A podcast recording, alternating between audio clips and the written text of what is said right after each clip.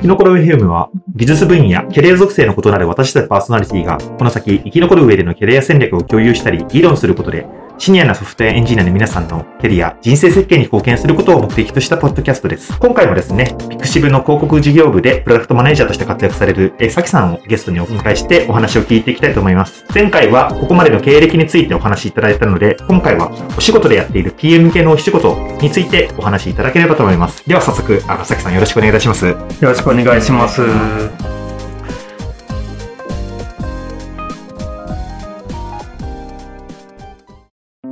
ということで、まあ、あの、実際に今やってるお仕事の内容についてちょっと聞いていきたいんですけども、プロダクトの方向性を決めていく中で、どういったところが大変で、どういったところに気をつけているかっていうところについて、ちょっとお伺いしてもよろしいでしょうか？まあ、大変気をつけてることっていうと、目標っていうようなところ、何を追うのか、まずそこからですね。何を追うっていうのは？プロダクトをどうにかしようみたいなことがないと、特にそういう広告事業の部署とかってなると、まあやっぱり普通目標ってなったらまず売り上げってくるじゃないですか。じゃあエンジニアが何をするかっていうと、こういうことができないと困るんだよねみたいなことをやったりとかやりますけど、そもそも売り上げだけで開発っていうのはこううまく成り立つんだろうかっていうところにおいて、このままじゃちょっと難しくないかみたいな。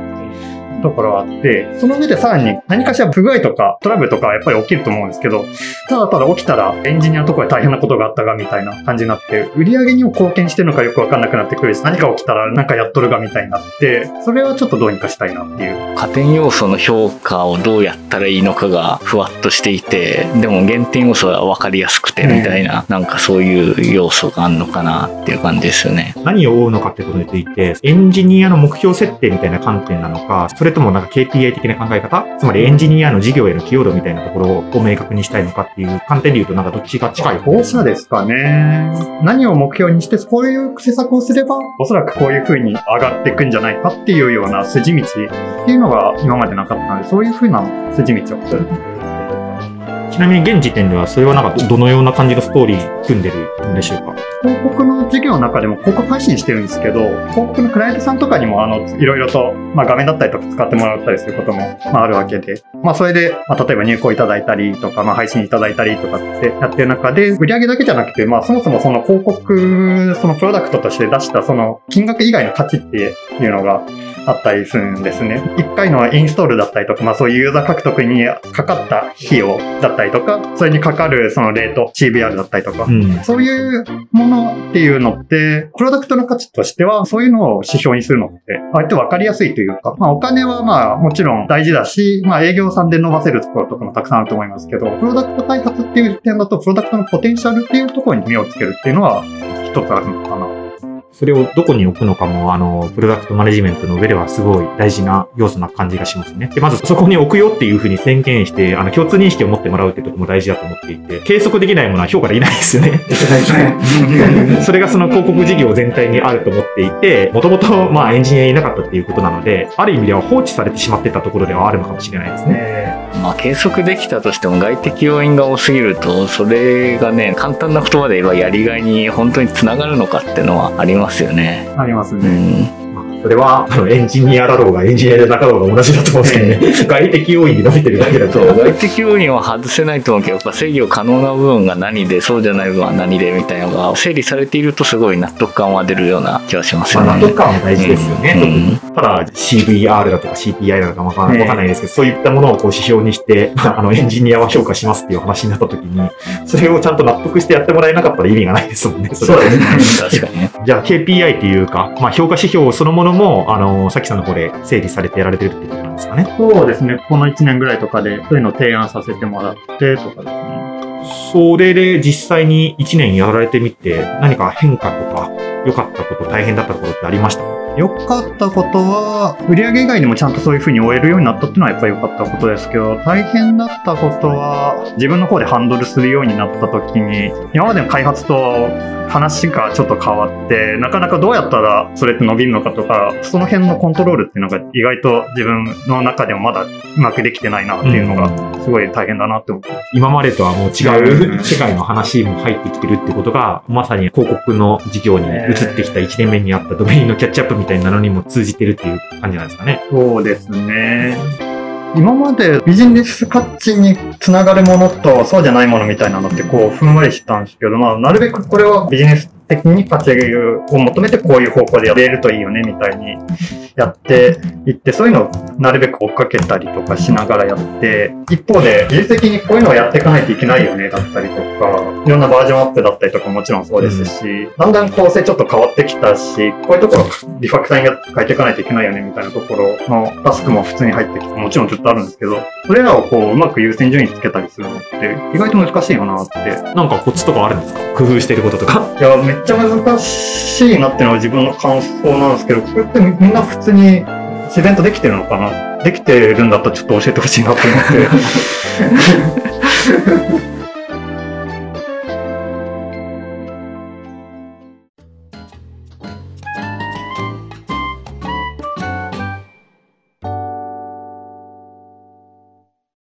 最初の仮説から実は違ってたみたいなこととか、逆に最初の仮説が合ってたよみたいなとことか、そういった部分はどうでしょうか？それは結構ありまして、上がると思ったら意外と上がらんとかっていうのは確かにいくつかあって、まあ一部はまあ確かに上がってとかっていう感じですね。打率っていうか、ヒット率としてはどれぐらい？そうなんですよね。5割ちょっと切るかなみたいな。でもそれはなんかなかなか良いうんイメージありますけどね。全くダメだってわけじゃなかったんで。そう、それは良かったな、うん正直うんうんうん8割くらいいくかなと思ったら意外といかねえな。まあそれ自体はちょっとね、目論みが違ってたんだよね。まあ期待が高い方なんですね、そこはね。ちなみになんか改善する余地がどうやってこう生まれてくるのかってあまりイメージがつかないんですけど、その辺どうなんですかね。どういう時にこう新規の開発っていうか要望っていうか生まれてくるという方が多いですか？それともそれ自体も自分たちで考えてやるようなイメージなんですか？まあ、若干種類があるんですけど、事業者さんの配信だったりとかするようなやつとか、まあ、それの単価を最大化したいみたいな運用型のそういうチームがあったら、まあ、そういうについての課題みたいなのはもちろんいくつか出たりするんですけど、そういうものと、あと、クライアントさんから半直接、まあ、そういうふうに広告を配信するっていう時ですと、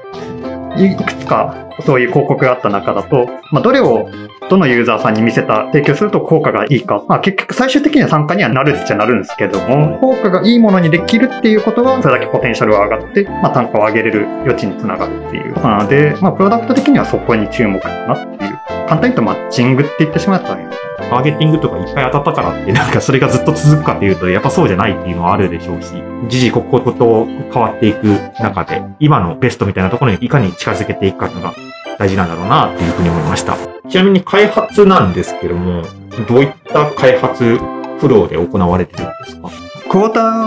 ーに1回ぐらいとかでビジネスとかも全部含めて決めたら、まあそれをまプロジェクト的にこう行ってやっていく感じですけども、でそこから先結構難しくって、これできるともしかしたら良くなるかもねっていうやつ、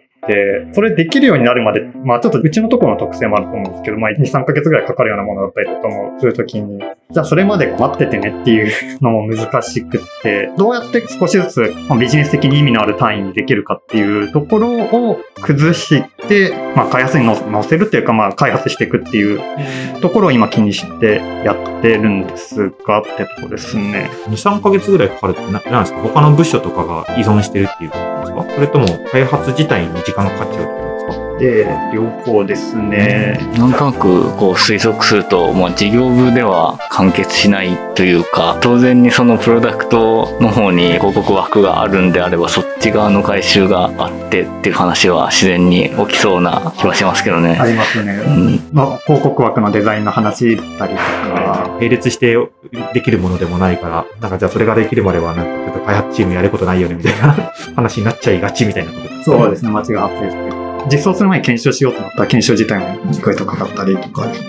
んまあ課題というか、街みたいなところについて何かこう考えられてることとか、対策としてはどうされてますか？複数のプロジェクトを同時並行して流すような感じでやってるんですけど、待ってるわけにもいかないからそうやってるんですけど、結構、それはそれで大変な時にめっちゃ大変なんで、波があるんですね。波がありますね。うんうんでもある一点、まあ仕方ないのかなっていう気もしなくもないですけど、そんなことない。うんどうなんですかね？こうエンジニア的にはその施策に対して開発が必要になるってなった時にエンジニアのリンクとしては広告事業部がどんだけ動いて他の事業部にこんだけ依頼しないといけなくてみたいな割合がどんぐらいになってんのかなみたいな、まあ、ちょっとは気になりますけどね、まあまあ、例えば新しい広告枠作るんだったら、まあ、それがアプリ上にあるんだったらアプリの人がまずそこの枠の価値というかインプレッションを測らないと っていうとこから始めるとしたらまず動くのは開発っていうかエンジニアとしてはアプリの人しか動かないみたいなとこから始まるのかなと思うと街はどうしてもやっぱかかるんじゃないかなっていう気はちょっとしちゃうかな感じですかね。ですね。さきさんが見てる範囲は、その広告事業の配信基盤みたいなところだけってことなんですかね。プロダクトそのものはまた別に分かれてるんですかね。同じこの広告の開発トピックというかいや、そこは分かれてないですね。うん、プロダクトのその幅っていうのがちょっとあれですけど、この配信から、まあ、セールス系のものは別ですけど、まあ、マーケティング以外は全部。のところの領域っていう感じですね。はあ、はあ、マーケティング以外は全部なんですね。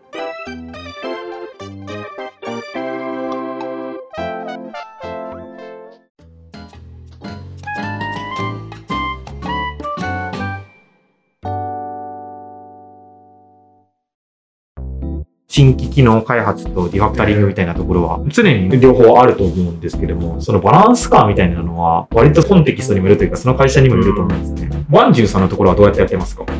非常に難しい、その会社によっても違うっていうのもあるだろうし、その同じ会社の同じプロダクトでもその時代によって違うみたいなのも多分あるようなトピックだとは思うって感じかな。で、まあうちの会社の場合はそもそも案件数はかなり積んであってスピード感が必要っていう前提がある。絵に描いたような 2C のまさに物を買うシステムなので のしかもそのフロント領域をやるってなると非常に速いスピードが求められるのでどうしてもその内部品質的なところの優先順位を上げるっていうのは非常に難しいっていうのがあるんですね。なのでこうやるとうまくいくよみたいなのはすごく見つけづらい。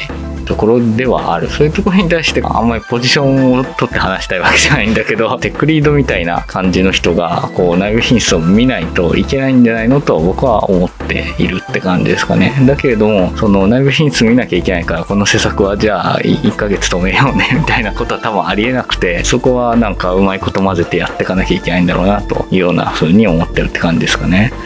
まあ、みんな悩みながらやってるっていうので、うん、一つ今思いついたこととしては、内部品質を良くするっていうのは別にそれ自体が目的化してるわけじゃなくて、絶対開発がしづらいからだとか、バグが起こりやすいからとか理由があるはずなんですよ。はいそれを、ちゃんとなんか数値化してあげるといいんでしょうね。あの、開発スピードみたいなのを計測してたら、なんかそこに対して、今、これぐらいの、まあ、ストーリーポイント、1スプリントでやってるんだったら、うちこれぐらいは、まあ、技術的負債なのか、まあ、アーキテクチャなのかわかんないですけども、そういったものによって発生してる無駄だから、今これをやれば、短期的にはリファクタリングなり、リアーキテクチャなりをやるための時間が必要なんだけども、長期的には良くなるよっていうのが、正確ならもう無理なので 論拠として出してあげるといいのかもしれないです。とはいえ、もちろんキャンペーンがもうこの日に打ちますみたいなね、ワンジュンさんとことか多いと思うんですけども、この日にリリースしますよ、先にプレスリリース出てるとかいうやつとかだったら、なんかそれをやってる余裕はないかもしれないけども、なんかそうじゃなくてある程度相談できるのであれば、ただなんかビジネスをやってる人とかともなんか会話しながら、なんか同じ土俵の上にこう 上げてからやっていきたいですよねっていうのは、多分理想論なんですけど思いますね。うん、なんかね、正しそうだけど理想論な気もするんですよね。突き詰めていけばその内部品質の価値みたいなのって、手に取るように分かる人なんてほとんどいないんじゃないかっていう話があって、数字を出したところで、多分だけどその数字って出してる方もそんなに誠実なな数字が出せないし出された方も別に気持ち次第で変わるんじゃないのという見方をしながら評価することしかできない気もするのであんまり数字で戦えない領域でもあるような感じがあるかなっていう。悩ましくてですね、あの、わかんないことを分かってるんですよ、ビズサイドっていうのは。スクラムとかだったら、スクラムイベントに出てくれるビズサイドってのは、すごくこう、やっぱ歩み寄ってくれてると思って、でもやっぱ分かんないんですよね。なんでそれ分かるように歩み寄るっていうのは逆にこう、開発側からできることじゃないかなっていうような気がしていて、うん、な何かピースが足りてないなっていうのは、なんか自分の中でも今研究してるところなんですけど、思うんですね。で、一方で、その分かんないのに分かろうとしてるところに通じ的なところの、本当にそれ自体がなんか正しいかどうかっていうのはもう、誰にも分かんないじゃないですか、出してる本人ですら。まあ、さっきあの、バンジューさんの気持ちすごくわかるんですけど、なんかやってみねえとわかんないよなってことしかないじゃないですか、基本的に。それに対して見積もり出してくれるのやる気のなさっていうのはすごくわかるんですね。なんですけど、何かないとコミュニケーションが取れないんですよね。大変そうだなってことはわかるんですけど、それ以上の解像度がこうビズサイド持てない中で、任せといたら3年間ずっとリファクタリングし続けてましたと。なんか嫌じゃないですか。多分3年間は長すぎだとか思うじゃないですか。まあ、わかんないなりにコミュニケーション取れてやっぱ大事なのかなっていうような気がするんですよね。まあでも言ってもソフトウェア開発クリエイティブな仕事なんで、基本的にはその再検証不可能な事象しか扱ってないんですね。もう一回やってみて、同じ数字が出るみたいな再検証が不可能なものしか扱ってないので、ある程度やっぱりその信じるとか信頼関係があるとかで納得するしかない気がするんです。そうそうそう。れは納得感ありますね。信頼関係ができてるのであれば、もう本当に、あとは好きにやってる。どんなやり方でも別にいいんですよ。わかります。うんその信頼関係っていうか、やるためのテクニックの一つが、あの、スクラムとかでもあるとは思うんですうん。アートにしてるのはアートですって言って、なんか、通用しないとこともよく見てるので、そういう意味では大雑把でもいいので、こう数値化みたいなので、で、かつ負荷がかからないレベルね。うん負荷かかっちゃうとなんかそれはそれでなんか本末転倒じゃないですか。見積もりするためになんかめちゃくちゃ時間かけてるとか。多分そういう仕事をやらされたら嫌になると思うんですけど。ま あやってるやってるんですよ。やってるんですよ。さきさんはやってますよ。そのね、納得させるための数字を作る仕事ってやつね。プロダクトを見るのと、まあ、そのテックリードっていう、一応両方をやんなくちゃいけなくなった時に、まあ、テックリードとしてはそういう技術的なところをしっかりこの後この後ちゃんとうまくいくようにって、バージョンも上げたりとかやっていくけど、プロダクトを見ていく時には、この事業数値を追うためには、これどんどん作っていかないと終わんねえんだよなってなって、バックログを見た時にどう並べたらいいんだろうって思うんですよね。相談っていうか、別にまあそれエンジニア限らずですけども、したりとかしてるんですか？まあそうですね。もしもそれであればすごくいいようなうん進め方されてるなってやっぱ思ってて、今の仕事始めてから1年半ぐらい今の仕事をやってて気づいたことなんですけど、やっぱ分かんないことは分かんないって言わなきゃいけないなと思って、まあ私もやっぱ専門家として今の会社に入ってるんで、最初は全部分かろうと思って背伸びしてた時期が長かったんですけども、やっぱりなんか分かんないことは分かんないって言って、で、そこからどうするかっていうような話をしなきゃいけないなっていうふうに思ったので、別に知ってることが大事なんじゃないんでしょうね。まあ目的に対してアプローチする上でできることはもちろんできるし、そうじゃないこととかはこう一緒に考えていくっていう、なんか知見を持ち寄るみたいなのが大事な気がしていて、なんでなんか、プロダクトバックログだけ見たらなんかすごい絶望すると思うんですけど、大崎さんとか。まあ絶望っていう言葉は良くないですね。途方に暮れるっていう。ね。どう並べ替えても人によっては不満が出るわけでしょ。だけどもなんかそういった結局泥臭いところではあるんですけど、行き詰まらないようなね、やり方ができるといいんでしょうね。まあね、わからないとこは専門家がいて、専門家に触れるっていうのがうまくできるといいんだけどねっていう。ね。まあそれもまあいろいろ物申したいことっていうか、こうは あってですね、専門家っていうか名前がついた人がどんどん入ってくるとですね、すごく縦割りになるんですよ、組織が。はい。なんかそれに任せちゃおうみたいな。うんなるなるなるなるなるなるああれあれはもうなんか組織論っていうかそういうのを一回見てでこうなるんだみたいな プロダクトマネージャー入ってないからなかなかプロダクト方向性決められてないよねみたいなね そういう時って誰かがその役割をやらざるを得ないはずなのに新しい人が取れないのが仕方ないよねみたいな感じになってたりするとちょっと大変だなとは思いますよね。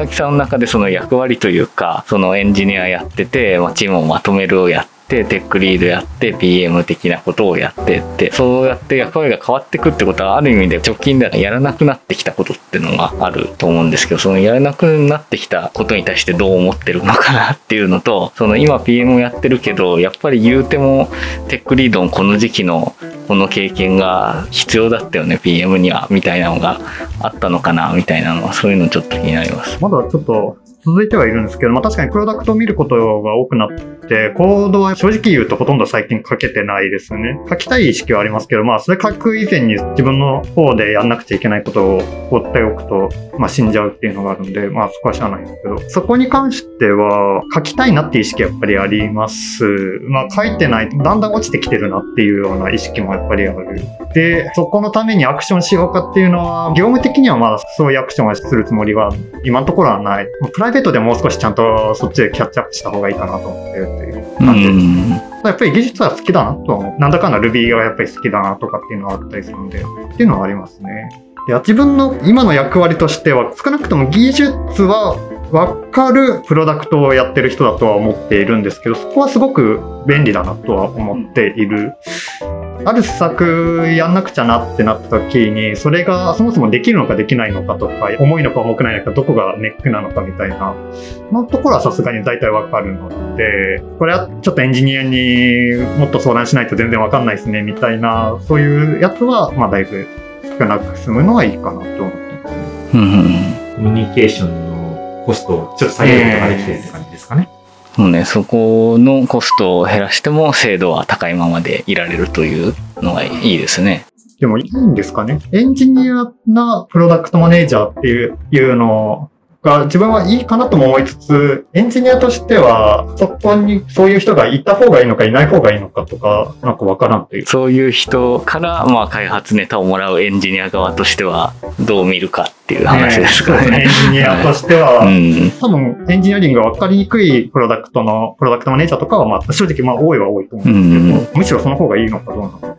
うん。どうなんでしょうね、その辺って。極論すれば、プロダクトマネージャーのセンスがいいかどうかにかかってる気はしなくもないんですけれどもね。そのセンスがいいかどうかってのはすごい難しいので、プロダクトマネージャーの判断と現場のエンジニアの判断がどれだけずれるかっていうことであって、そこがずれてなければ、単純にめちゃめちゃありがたいなっていう風に感じるかなと僕は思ってますけど、まあ、そこがずれた時にどう調整できるかっていうのが一番大事かなと思っていてそもそもずれそうっていう予測が当たるんだったらその現場のエンジニアなりに頼ってくれるともうそれの方がありがたいなとかって思ったりすることはあるかなって思いますね。前提としてこう技術的な話が通じないとかっていうそういうことではまあないと思うから通じる上でさらにエンジニアのバックグラウンドがあるかどうかっていうのはまあそれがポジティブに働いてるつまり結果としての判断がずれてないんだったらすごいありがたいなと思いますけどねその分開発に時間割けるわけですからね。ねはい、ありがとうございます。えーでは、次回はですね、これからのさきさんの、まあ、エンジニア生存戦略といいますか、キャリア戦略みたいなところについて聞いていきたいと思います。本日はありがとうございました。ありがとうございました。